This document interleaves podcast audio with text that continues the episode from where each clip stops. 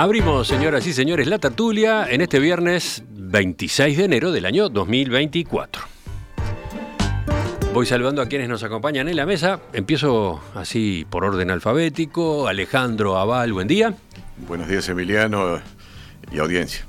Juan Grompone, ¿cómo te va? Buen día, buen día para todos. Gonzalo Pérez del Castillo, que cayó y pasó a saludar. Buen día. Muy buenos días a todos.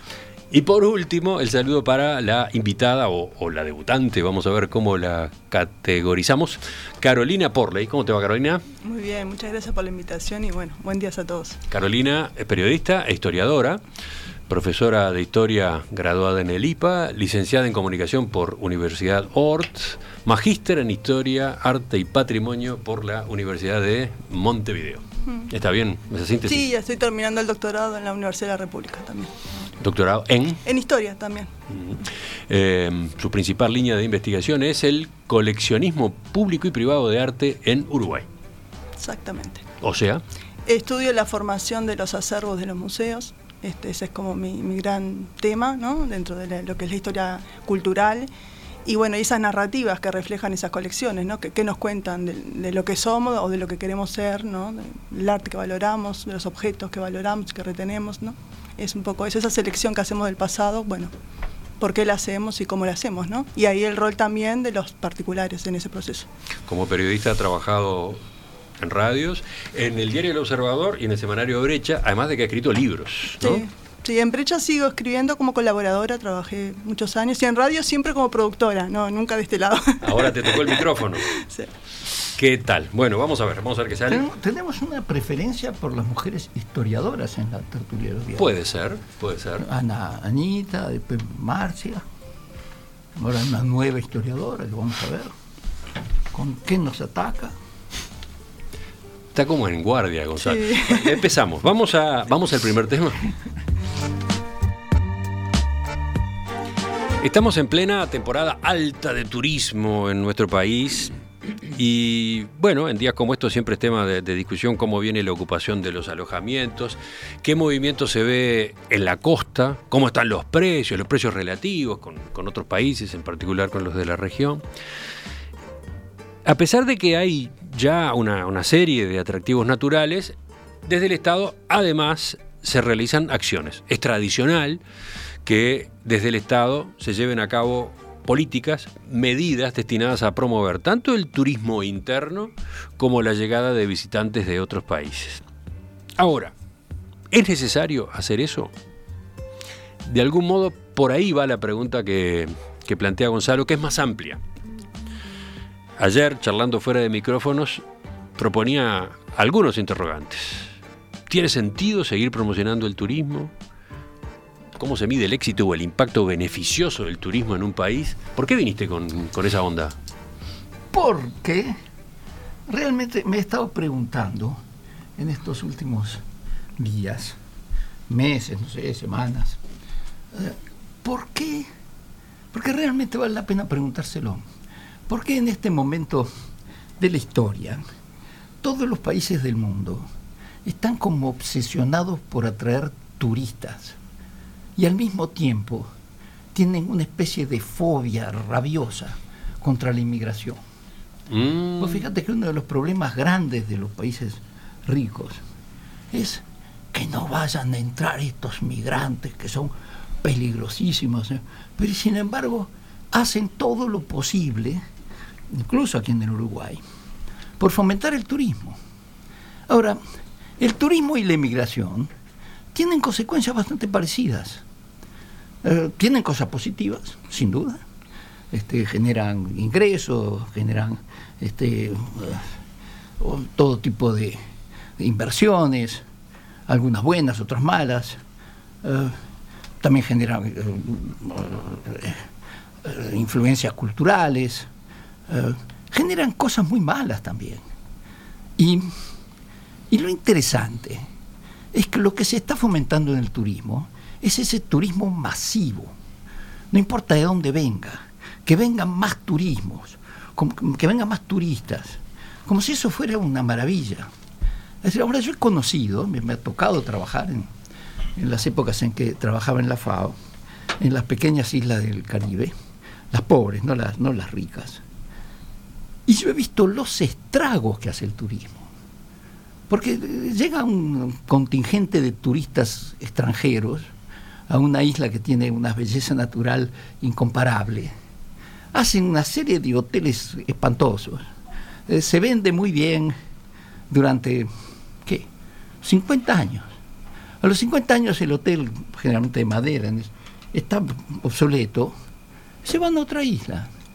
Arruinaron la playa, arruinaron todo el ambiente natural y se fueron. Y acá en el Uruguay está pasando mucho de eso.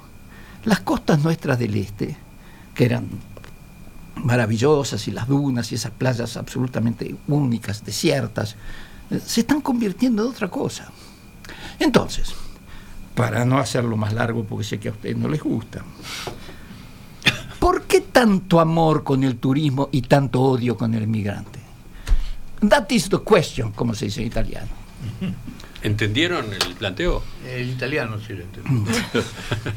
Para mí son dos cosas muy distintas, la- el turismo y la inmigración. Sí, claro que son distintas. Pero muy distintas. Pero No sé ¿por qué el odio y el amor? mismo. Esa es la pregunta. Bueno, pero es que porque son cosas distintas. El amor, porque se supone que el turismo es transitorio, no es algo que deja un rastro muy grande en la comunidad. Es cierto que, que en, que en algunas exageraciones de movimientos turísticos permanentes puede dejar rastros importantes, hasta negativos, positivos y negativos.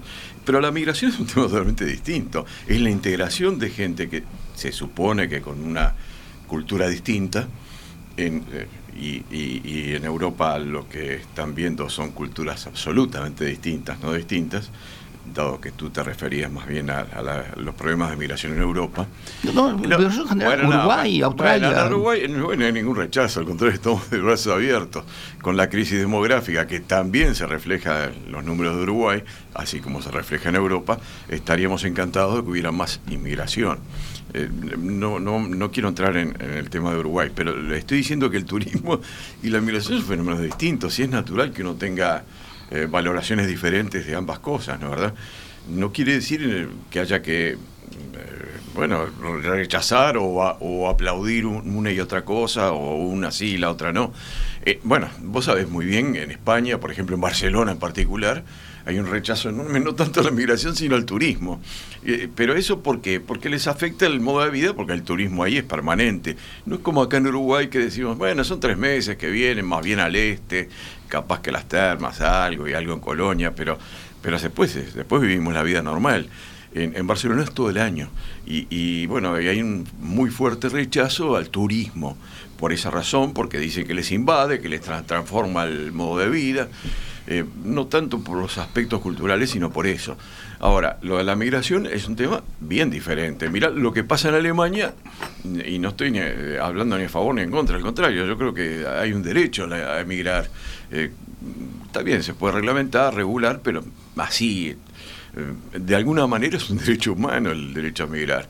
Y, bueno, tendrá que tener todas las acotaciones que hay, pero en Europa hay lugares como Alemania recién, en el cual hay un muy fuerte movimiento contra la inmigración, no contra el turismo, no les importa, sí contra la inmigración. Eh, ¿Por qué? Porque dicen que les están cambiando los, las pautas culturales del pueblo alemán de una manera formidable y quizás tenga algún reflejo también en, en- en la mano de obra. Bueno, en otras palabras son cosas diferentes, eh, Gonzalo. No, no creo, no comparto que, que se pueda decir una que sí y la otra que no y sea incompatible. No, se puede decir porque son dos, dos cosas distintas. Carolina, te voy a dejar para el final porque está levantando la mano Juan, de hace rato ya. Bueno, el turismo eh, tiene una importancia, es, es un sector de la economía, por empezar. Y es un sector de la economía, del sector terciario, es del sector servicios. Pero además, no solo eso, sino que es un sector de las industrias culturales. Eh, o mejor dicho, debiera ser, porque yo siempre pongo el mismo ejemplo. Cuando uno va a Italia, le muestran la tumba de Julieta, que es una construcción hecha a partir de una obra de un Sí. inglés que estaba, estaba imitando un- unos cuentos italianos, ¿no? Entonces, este, todo eso es una construcción y eso es una, eh, una construcción y yo veo que el sector Estás servicios, de Julieta la- de la Romeo. Ju- ahí está, la De Romeo, Julieta aclara. de Romeo y Julieta, ¿no? Romeo y Julieta. Bueno, Julieta. me, dice me- Julieta, me dejaste en so- con Julieta. Hay una sola Julieta siempre Julieta. va con Romeo. Julieta sola nadie sabe quién Pero es. la, La, tumba que uno va a visitar es la de Julieta, donde esté posiblemente Romeo. Bueno, este, lo que quiero decir con esto es que es que es una industria cultural que se, que se habría que utilizar. En el Uruguay no se utiliza, en el Uruguay se, se piensa que eh, es, un, es un bien de la naturaleza y, que eso es así, y, así no, y, no se hace más, no, no la convierte en una industria cultural, pero debiera ser convertida en una industria cultural. ¿no? Este, bueno, eh, y bueno, eh, ¿por qué promocionarla? Bueno, es un sector de la industria. Y no solo en el Uruguay, es un sector muy importante de la industria. Es decir, hay años en que el sector turístico es casi el mayor, mayor sector de exportación. Es decir, exceptuando un, este, un enemigo que se le está acercando mucho, que tiene que ver con el sector de las tecnologías de la industria de información. ¿no? Es decir, todo el sector terciario. ¿no? Es decir, el sector terciario que está, está acorralando al pequeñísimo sector primario que tiene el Uruguay. Acá apareció Juan con, sus temas de siempre. El, sector primario es el, es el 5% del, del PBI. Es el, el 12%, bueno, está, no vamos a bueno, entonces me parece obvio que la promoción del turismo es importante, porque es uno de los, una de las industrias de futuro y de las mayores industrias del, del Uruguay. Y otra de las preguntas que se planteaban aquí es cómo se mide el éxito. Y bueno, el éxito de una, de, una industria es por lo, que, por lo que produce, por su beneficio, cosa que se hace todos los años. Todos los años hace un balance de cuánto dejó el turismo en el Uruguay. Creo que en general habría que hacer el balance completo, ¿no? Es decir, ¿qué, cuánto dejó el turismo que, de los que, turistas que llegaron menos el cuánto se salió. Ah, bueno. salió de los, turistas uruguayos que fueron al el año pasado fue un ejemplo clarísimo de balanza deficitaria por eso. Es decir puede ser llegar a ser deficitaria no, sé si económica deficitaria en números de... sí sí de eso estamos hablando. Bueno de modo no, digo números de personas. No no en, en números del, sobre el PIB no, no, sé. Sí, sí, sí, estuvimos examinando esos números en que hay que hacer el balance. Pero creo que este, creo que estas cosas eh, está entre las cosas más importantes para el futuro del país. Mm. Sí. ¿Por qué interesa el turismo? Pregunten acá nomás, en el barrio, en la zona de acá, cercana al Victoria Plaza y la Plaza Independencia. Salgan a dar vueltas por ahí, pregúntenle a los restaurancitos de, de la Ciudad Vieja, del comienzo de la Ciudad Vieja, de, no sé, de Peatonal San Andí, Bacacay, pregunten a los comercios este, si no están encantados con este fenómeno que vemos, que afortunadamente hemos vuelto a ver últimamente de los turistas brasileños, por ejemplo, ¿no? O de los cruceros, de los que viajan en cruceros y llegan, que están llegando unos cuantos este año. Pregúntenle si les interesa o no les interesa que haya turismo. Claro, ahí entramos probablemente en, el planteo de Gonzalo, este, en, en, cuanto a una cuestión de cantidades, ¿no? O de magnitudes. Pero vaya si la ciudad vieja de Uruguay necesita del turismo vaya si la necesita. Eh, la pregunta es cuánto turismo resiste. Esa es otra historia. A ver, Carolina. Bien, eh, un poco recogiendo lo que decía Juan eh, con respecto al, potencial de turismo, es intensivo en mano de obra, no es un sector intensivo en mano de obra, que eso no es menor. y nada, yo un poco con el tema del planteo de, de Gonzalo, ¿Es la culpa de los turistas esa erosión, esa, esa degradación del paisaje natural o la culpa o la responsabilidad mayor es de las políticas públicas y cómo gestionan ese espacio, ese espacio privilegiado y cómo gestionan a, los privados la inversión, ¿no? Ese es un este, buen punto. Me parece que las responsabilidades de esos hoteles y de esa infraestructura que se degrada y bueno y esa gestión me parece que es más bien de las del, bueno, de los gobiernos y de los particulares, ¿no? de, la, de la gestión de, turismo, no tanto de los turistas, ¿no? me parece. Eh, bueno, no, mi planteo en realidad iba más por el lado este, histórico, ¿no? Bueno, ¿cuándo surgió esta idea del Uruguay turístico? ¿no? Este, tenemos que remontarnos a los años 30, ¿no? al, al vallismo, ¿no? la Comisión Nacional de Turismo, que dependía del Ministerio de Relaciones Exteriores, fue creada en el año 30, ¿no? Eh, la dirigió, un poco retomando lo que decía Juan, este Horacio Redondo, de 1937 a 1954, ¿no? Un historiador, arqueólogo, cuando todavía no existían esas carreras, ¿no? Pero bueno, este, una persona muy preocupada por el patrimonio cultural, por el patrimonio histórico, y bueno, y ahí estaban muy emparentadas, ¿no? Lo que era el turismo con el, patrimonio cultural y cómo vender, ofrecer y captar turistas por ese lado, ¿no? Eh, y habían como eso, justamente como dos grandes este, énfasis, ¿no? Por un lado la playa, ¿no? Primero la playa Montevideo y después, bueno, la expansión hacia el este en los años 40 también al interior, ¿no? Este, por ejemplo, Villa Serrana, ¿no?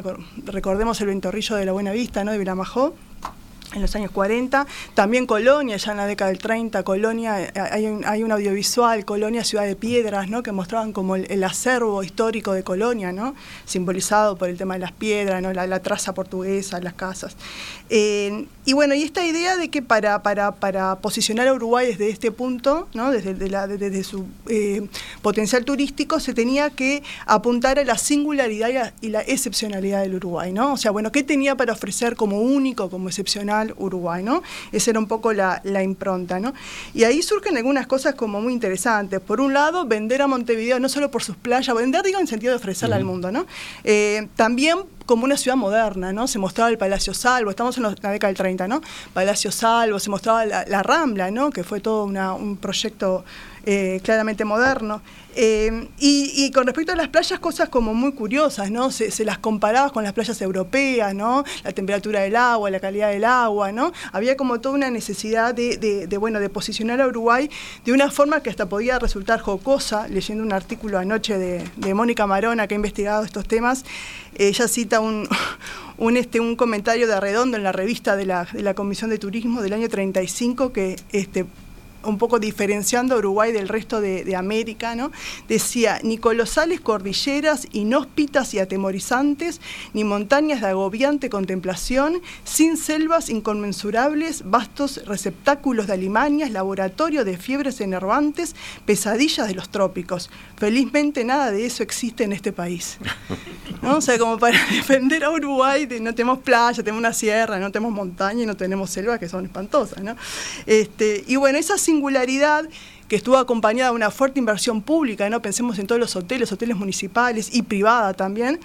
Eh, yo creo que justamente, ahora sí yendo a lo de Gonzalo, está como en jaque hoy en día ¿no? en Uruguay.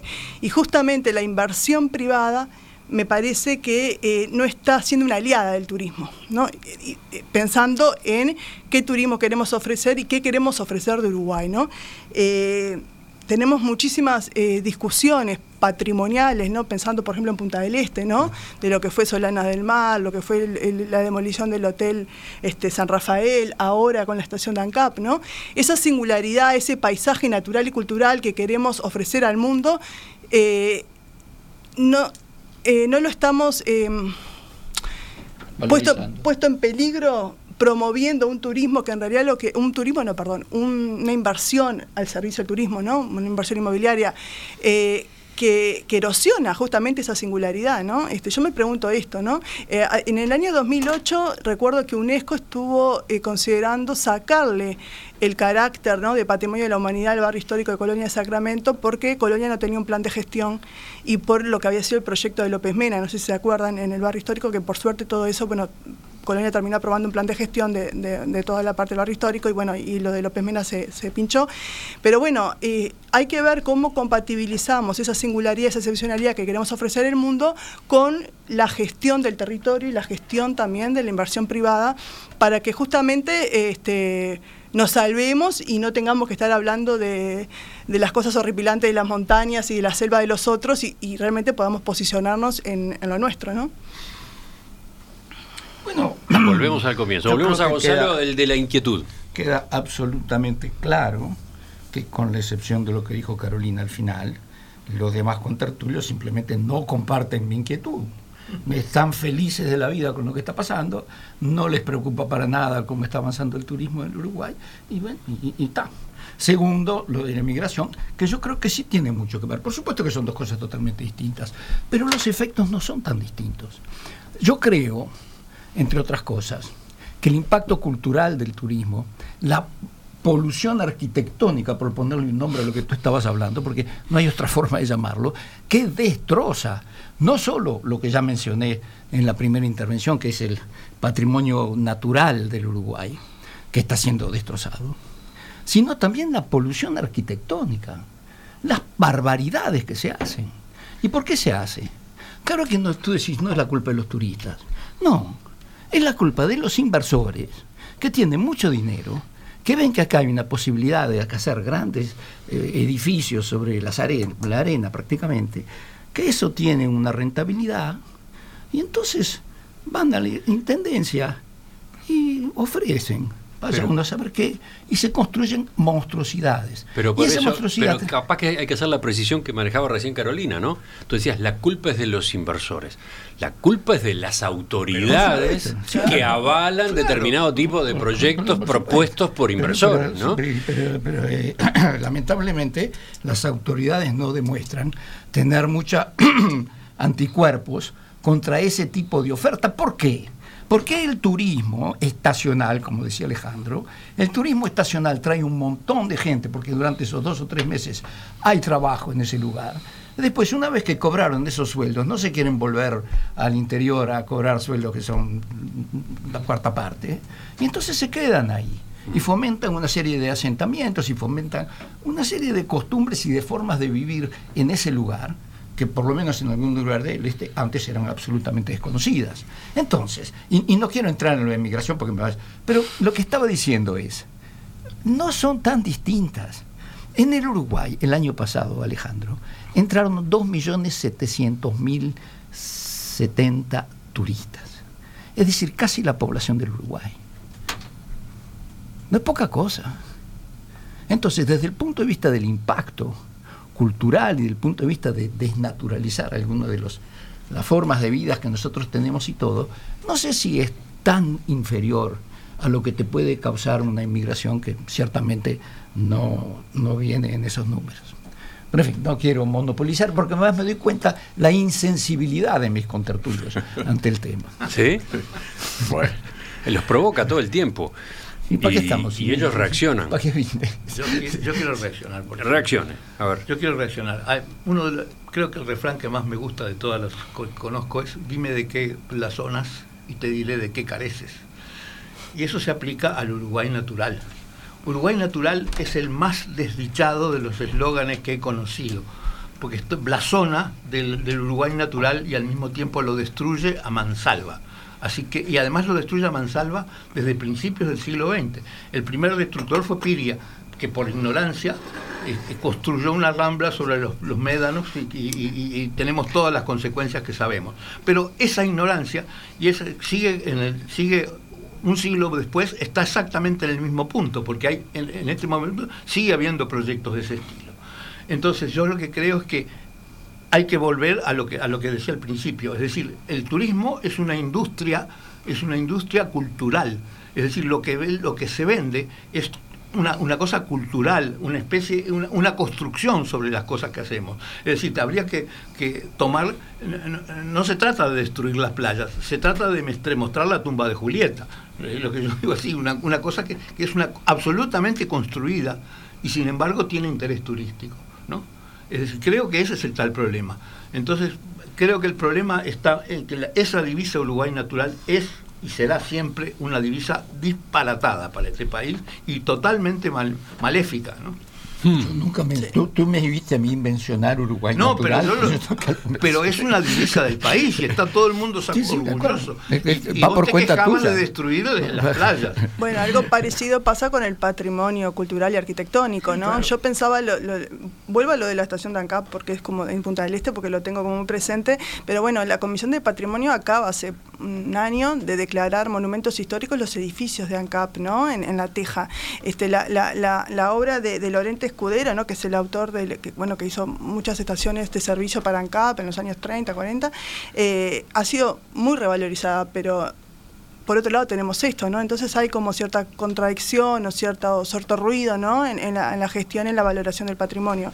Eh, yo quería citar, me comentaron, yo no la escuché, una entrevista que, le hicieron al presidente del Zunca hace unos días, que alguien me comentó que, que reflexionaba sobre eh, bueno, lo bueno que es la construcción de edificios, de apartamentos, ¿no? en, el cordón, en la zona central de Montevideo, este, que bueno, que eso da mucha mano de obra y este, bueno, y que el Zunca obviamente está agradecido por eso.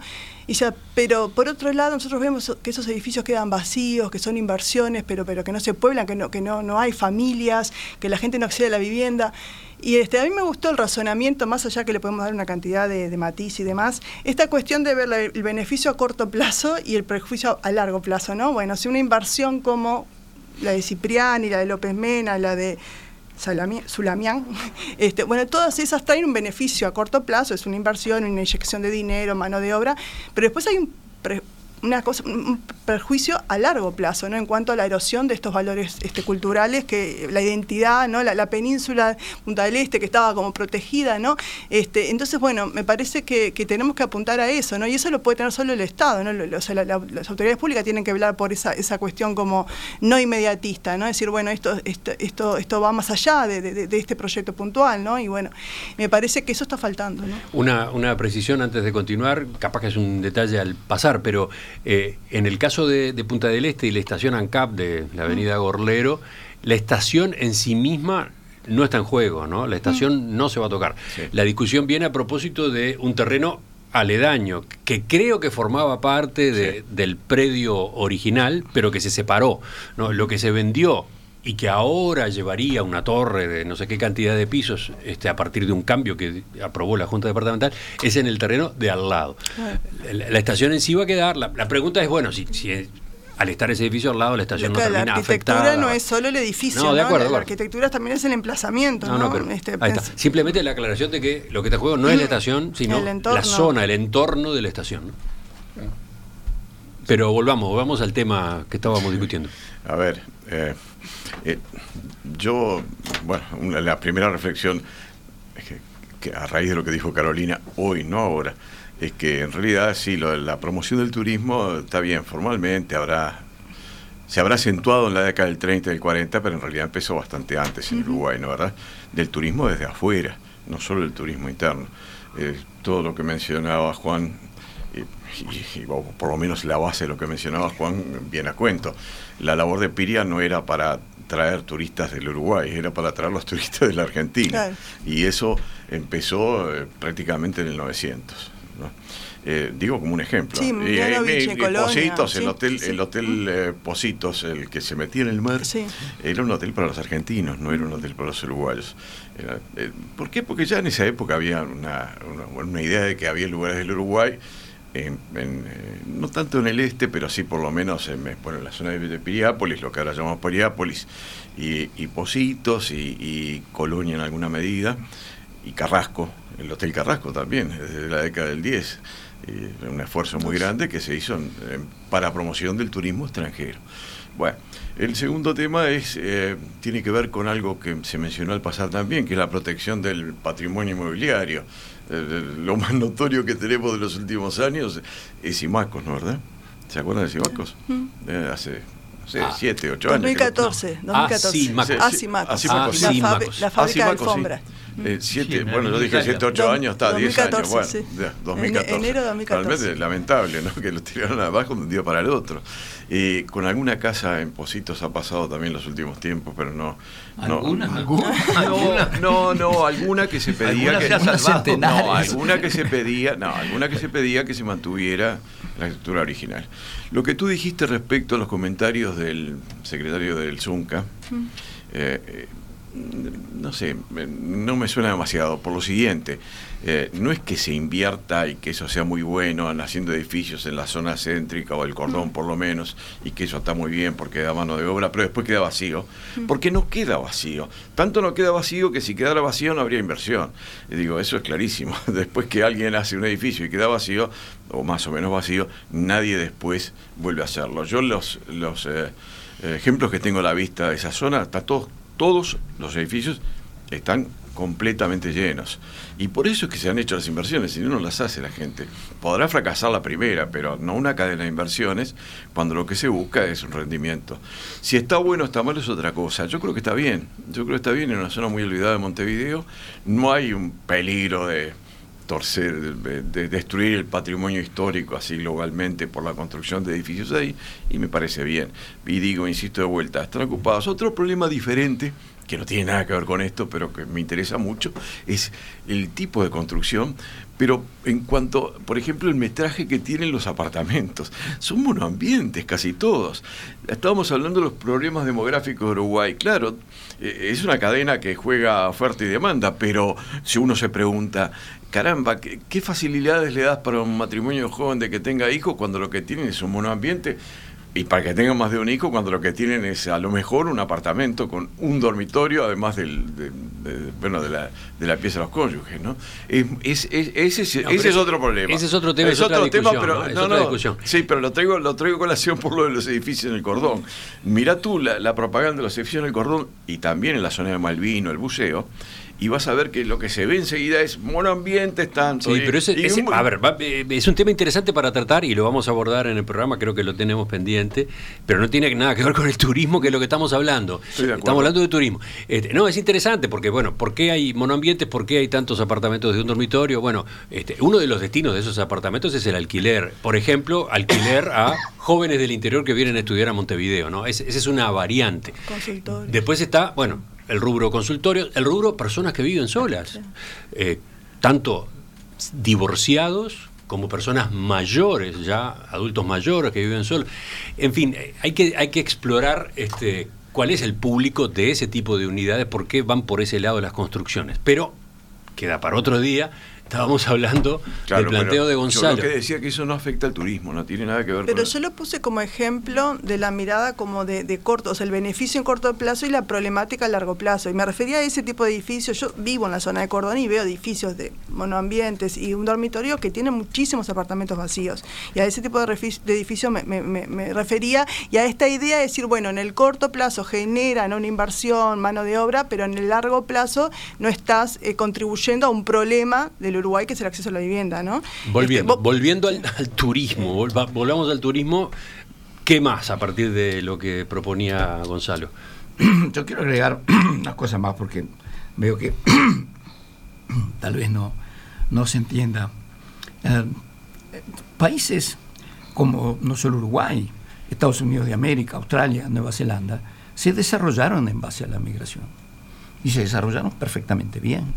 Y se culturizaron y la migración trajo, como dice Juan, el turismo es una cuestión cultural, la migración también.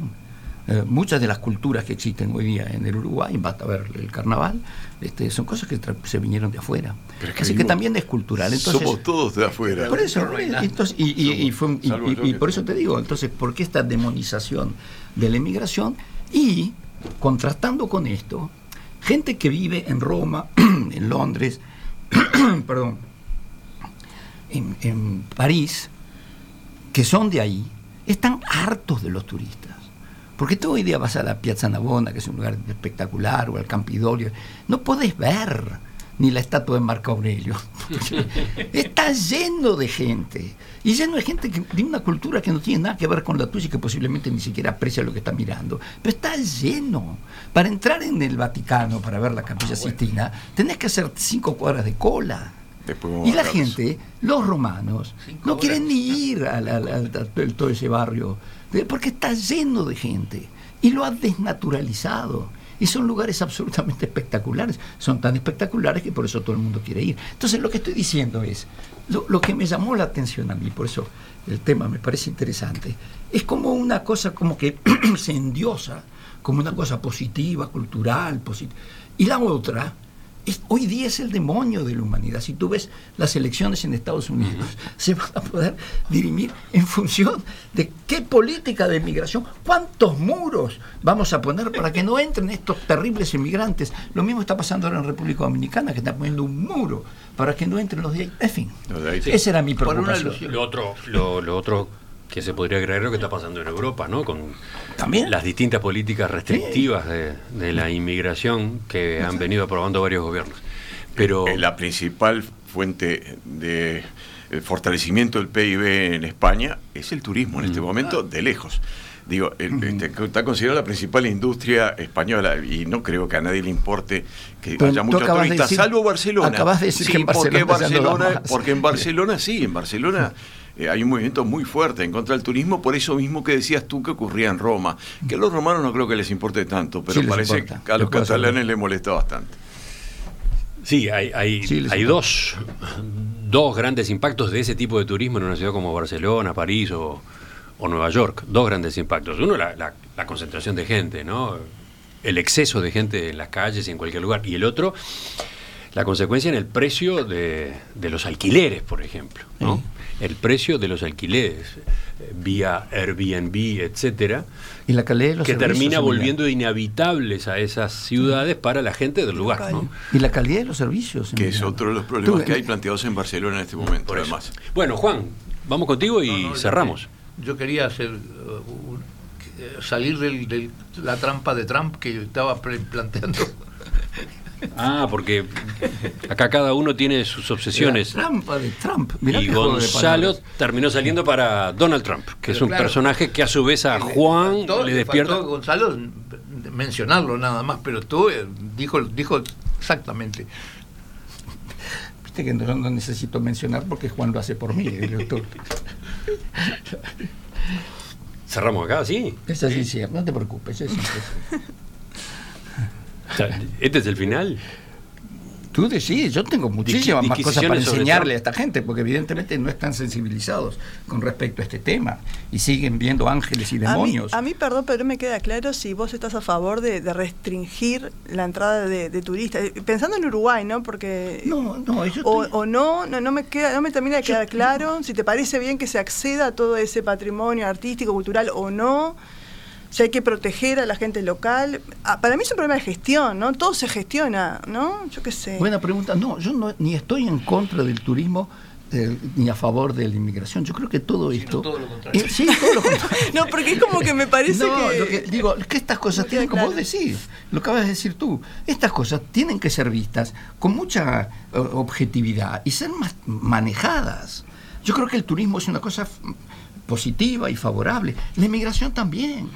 Sobre todo en este mundo, sería muy bueno que haya más eh, movilidad de seres humanos en el mundo, en una forma gestionada y controlada. Y lo mismo con el turismo. Cuando esto se sale de madre, yo creo que tanto el turismo como la inmigración genera un montón de problemas. Pero lo que me llama la atención es que todo el mundo habla de los problemas de la inmigración y nadie de los del turismo. Ese es mi punto.